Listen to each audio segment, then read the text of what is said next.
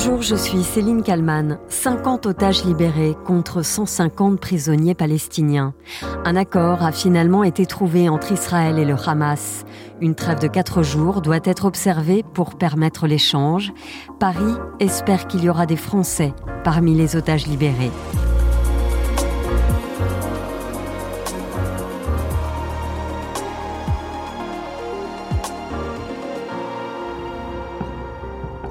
C'est une attente insupportable à laquelle sont confrontées les familles des personnes enlevées le 7 octobre en Israël par des terroristes du Hamas. 240 femmes, enfants, hommes détenus depuis 47 jours.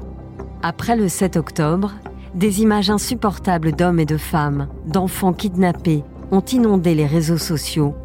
On y voyait parfois des femmes forcées à monter sur des motos, dans des voiturettes de golf, ou jetées dénudés à l'arrière d'un 4x4. Mais aussi ces images d'enfants, de bébés, dans les bras d'hommes du Hamas. Depuis ce 22 novembre 2023, il y a enfin une lueur d'espoir. C'est donc l'information qui était attendue depuis le début de la semaine, un accord trouvé entre Israël et le, et le Hamas sur la libération d'une partie des otages et un cessez-le-feu temporaire. Quatre jours de cessez-le-feu, l'accord porte sur la libération de 50 otages, des femmes et des enfants enlevés le 7 octobre, en échange de 150 prisonniers palestiniens. Israël indique que la guerre reprendra à l'issue de la trêve.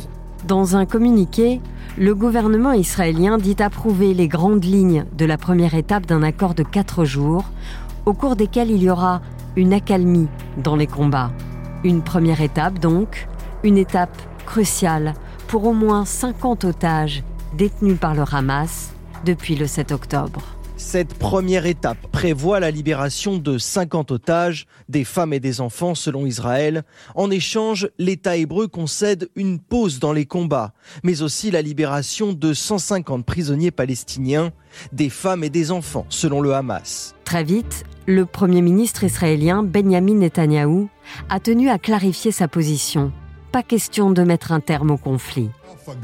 J'entends beaucoup de bêtises selon lesquelles, après avoir cessé le feu et après la libération des otages, nous arrêterions la guerre. Alors je voudrais clarifier, nous sommes en guerre et nous continuerons à nous battre. De son côté, le Hamas a déclaré ceci. Nous confirmons que nos mains resteront sur la gâchette et que nos bataillons triomphants resteront aux aguets. Depuis que l'accord a été annoncé, les familles des otages plongé dans un tunnel obscur depuis le 7 octobre, entrevoit enfin de la lumière. Nicolas Quadou, envoyé spécial de BFM TV à Tel Aviv. Alors oui, depuis hier soir et particulièrement ce matin, il y a une certaine effervescence avec cet accord, à commencer par les parents euh, des enfants qui seraient donc les premiers concernés par ces accords. En France, la ministre des Affaires étrangères, Catherine Colonna, espère que des Français feront partie des otages libérés huit de nos compatriotes sont sans doute détenus par le Hamas. Nous espérons qu'il y a des Français parmi euh, eux, et même si possible parmi le premier groupe qui va être libéré, puisque ce doit être grâce à une trêve des libérations euh, étagées. Nous l'espérons. J'ajoute, nous y travaillons. Et nous y travaillons d'arrache-pied. C'est vraiment notre première priorité depuis le début. Ce mercredi 22 novembre, Emmanuel Macron, sur le réseau social X, salue l'annonce d'un accord pour la libération d'otages. Le président français dit œuvrer sans relâche pour que tous les otages soient libérés. Il précise aussi que la trêve humanitaire annoncée doit permettre de faire entrer de l'aide et de porter secours à la population de Gaza, sans plus de précision. Quand vont être libérés les otages? Dans quelles conditions vont-ils être libérés? Qui pourra bientôt serrer sa fille, sa femme, son bébé dans ses bras Et qui est à la manœuvre? Le bureau politique du Hamas annonce que la trêve va débuter ce jeudi 23 novembre à 9h, heure française. Il a fallu des jours et des jours, des heures et des heures de négociations pour qu'un accord soit enfin trouvé. Nicolas Quadou.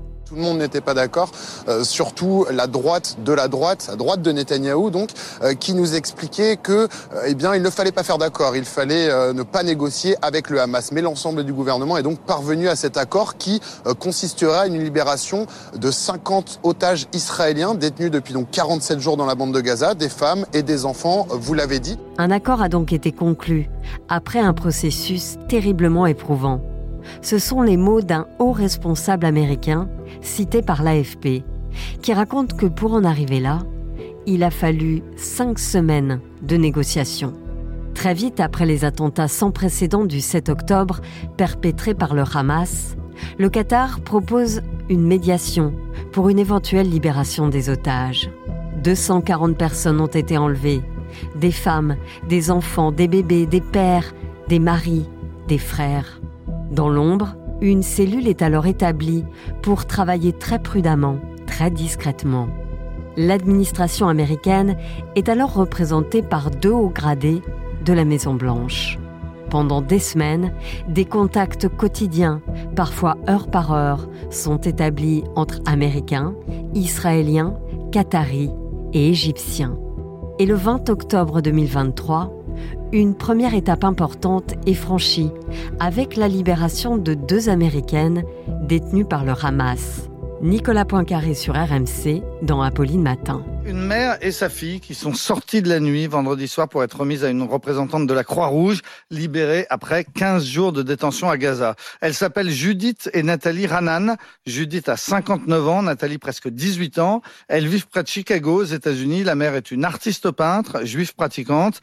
La fille vient d'avoir l'équivalent du bac. Elle souhaitait voyager pendant un an avant de commencer l'année prochaine des études de mode ou bien de décoration intérieure. À ce moment-là, on comprend qu'il y a donc bien canal de discussion avec les ravisseurs, en particulier pour les otages qui ont un passeport étranger.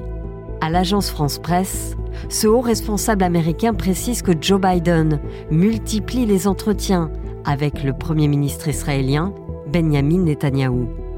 Des discussions très détaillées, très techniques ont lieu, mais les communications sont difficiles et laborieuses, car les messages doivent passer par Doha, par le Caire, ensuite arriver jusque dans la bande de Gaza, puis revenir dans l'autre sens. Fin octobre, début novembre, l'accord commence à prendre forme. Il est déjà question de libérer 50 personnes, mais le Hamas ne fournit qu'une liste de 10 noms. Finalement, 50 noms de femmes et d'enfants sont couchés sur une feuille avec des critères d'identification. Le 14 novembre, Israël donne un premier feu vert. Quatre jours plus tard, une réunion décisive se déroule à Doha, avec au bout un plan qui détaille le processus de libération pour que rien ne soit laissé au hasard. Ce mercredi 22 novembre, le Qatar a confirmé l'accord. Le pays précise que le début de cette pause va durer quatre jours, avec possibilité de prolongation. Bonjour Eric Danon. Bonjour. Vous êtes ancien ambassadeur euh, de France en Israël euh, jusqu'il y a très peu, hein, vous y étiez encore euh, jusqu'en juillet 2023. Emmanuel Macron vient de saluer l'accord et dit œuvrer sans relâche pour que tous les otages soient libérés. Est-ce que cet accord, 50 otages qui vont être libérés, est un bon accord selon vous? C'est d'abord un très bon signal, parce que c'est quand même quelque chose que tout le monde attend, le début de la libération des otages. Et on ne peut que s'en réjouir. Maintenant, évidemment, euh, il y a certaines ambiguïtés parce que pourquoi 50, euh, pas plus, pas moins, qu'est-ce qui va se passer après euh, Et puis surtout, il y aura la joie pour les otages libérés et leurs familles, mais il y aura évidemment une déception et une frustration pour tous les autres. Donc il y a une difficulté aussi psychologique liée à ce type d'accord partiel. Après, ça c'est l'accord lui-même. Après, il y a la réalisation de l'accord. Comment ça va se passer concrètement? On est euh, dans quelque chose de très fragile. Hein, euh, s'il y a la moindre erreur d'un côté ou de l'autre, euh, la libération, qui sera sans doute à, peu près une dizaine par jour, hein, peut s'arrêter. Donc, bon, on, saura si c'est un bon accord, à la fin, pourrait-on dire, de la semaine de trêve et de libération des otages. Ce que vous dites, c'est qu'il faut absolument que les règles du jeu, si je peux appeler ça un jeu, soient respectées. C'est-à-dire, euh, on a décidé qu'il y avait une trêve de quatre jours, il faut que ce soit respecté des deux côtés. Oui, parce que autrement, la trêve suivante et la libération suivante peut-être de 50 autres, eh ben, va être mise en, mise en question. Donc il faut, euh, il faut que ça réussisse. Voilà. Or, c'est très fragile et à tout moment, ça peut capoter. Le 20 octobre, deux Américaines, une mère et sa fille, euh, étaient libérées par le Hamas grâce à un accord entre les gouvernements israéliens et qataris. Joe Biden avait d'ailleurs salué euh, cet accord.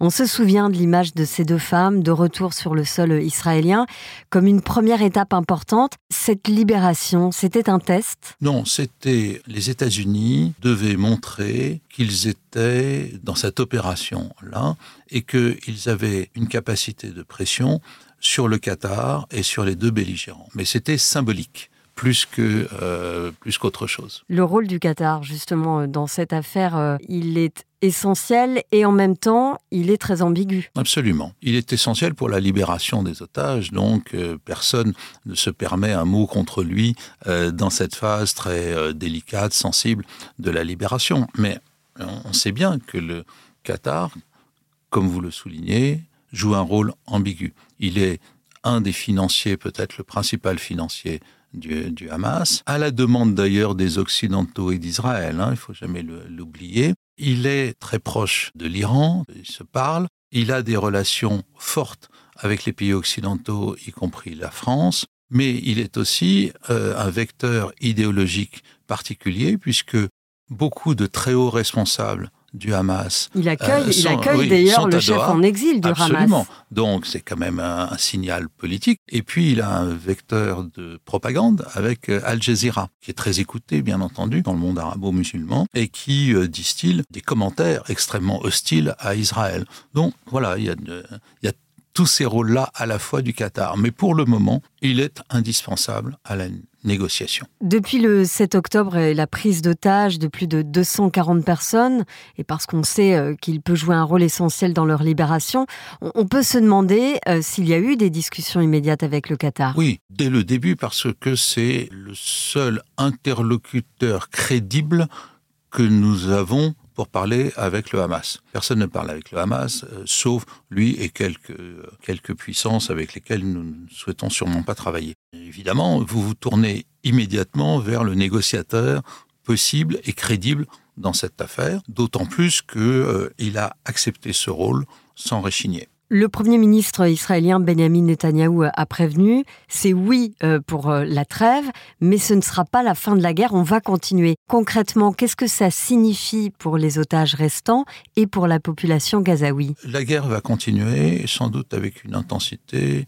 accrue par rapport à ce qu'on voit aujourd'hui. Donc c'est évidemment terrible pour, euh, pour les Gazaouis, mais la guerre va, va continuer parce que les deux protagonistes, à la fois Netanyahou et le, Hamas souhaitent que ça continue. Donc quand vous avez deux belligérants qui souhaitent que ça continue, vous avez peu de chances que la guerre s'arrête. Maintenant, qu'est-ce que ça veut dire pour les otages? Là est la différence, pourrait-on dire, de, tactique. Certains vous diront il faut que la guerre soit moins intense pour pouvoir libérer les otages. D'autres vous diront il faut que la guerre soit plus intense parce que pour aller vite, le Hamas ne comprend que ce langage-là pour libérer des, otages supplémentaires. Mais le Hamas, il, s'en fiche des otages. Oui, il s'en fiche des otages, mais sous l'intensité de la guerre, il a besoin de pause, lui aussi, d'une part pour euh, refaire ses forces. Hein. C'est pour ça qu'il accepte euh, cette trêve, cet échange? Non, c'est pour ça et pour un, autre chose.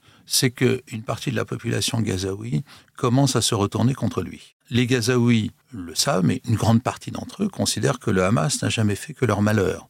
Alors ils ne pouvaient pas trop le dire à cause de la répression du Hamas, mais là, dans la guerre, il y en a de plus en plus qui voient bien que le Hamas est la, première cause du malheur de, Gaza depuis des années. Les Gazaouis sont en train de comprendre que cette guerre a été euh, déclenchée euh, presque contre eux aussi également. En tout cas, dans l'indifférence de leur sort. Le but du, Hamas, c'est qu'il y ait de plus, le plus possible de Gazaouis tués.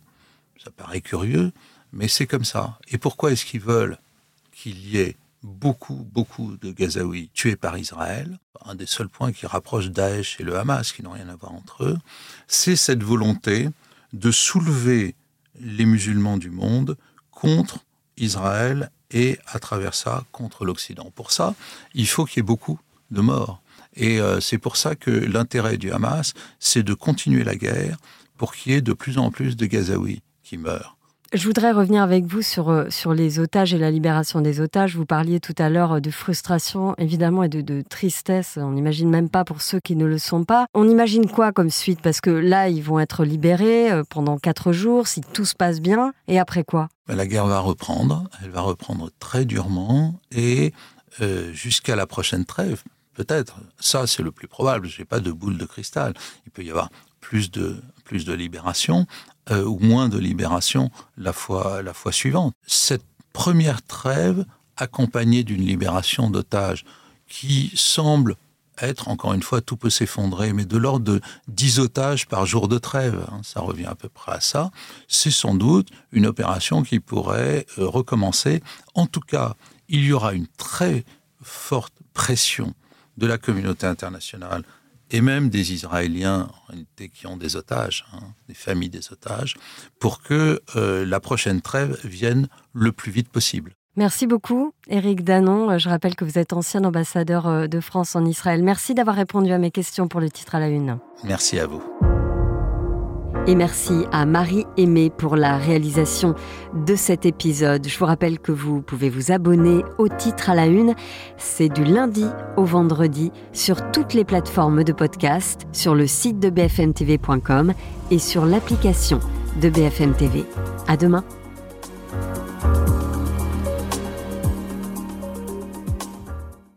Vous avez aimé le titre à la une, alors découvrez la question info. Dans l'épisode du jour, on parle de cette enquête préliminaire ouverte contre Sébastien Coé. Une jeune femme, Julie, a déposé plainte contre l'animateur pour deux viols, des faits qui auraient été commis en 2014 et en 2022. Coé, lui, conteste fermement ces accusations. Alors que sait-on précisément du contenu de cette plainte? On en parle avec notre spécialiste police-justice. La question info, c'est à retrouver en podcast sur bfmtv.com et sur l'ensemble des plateformes d'écoute.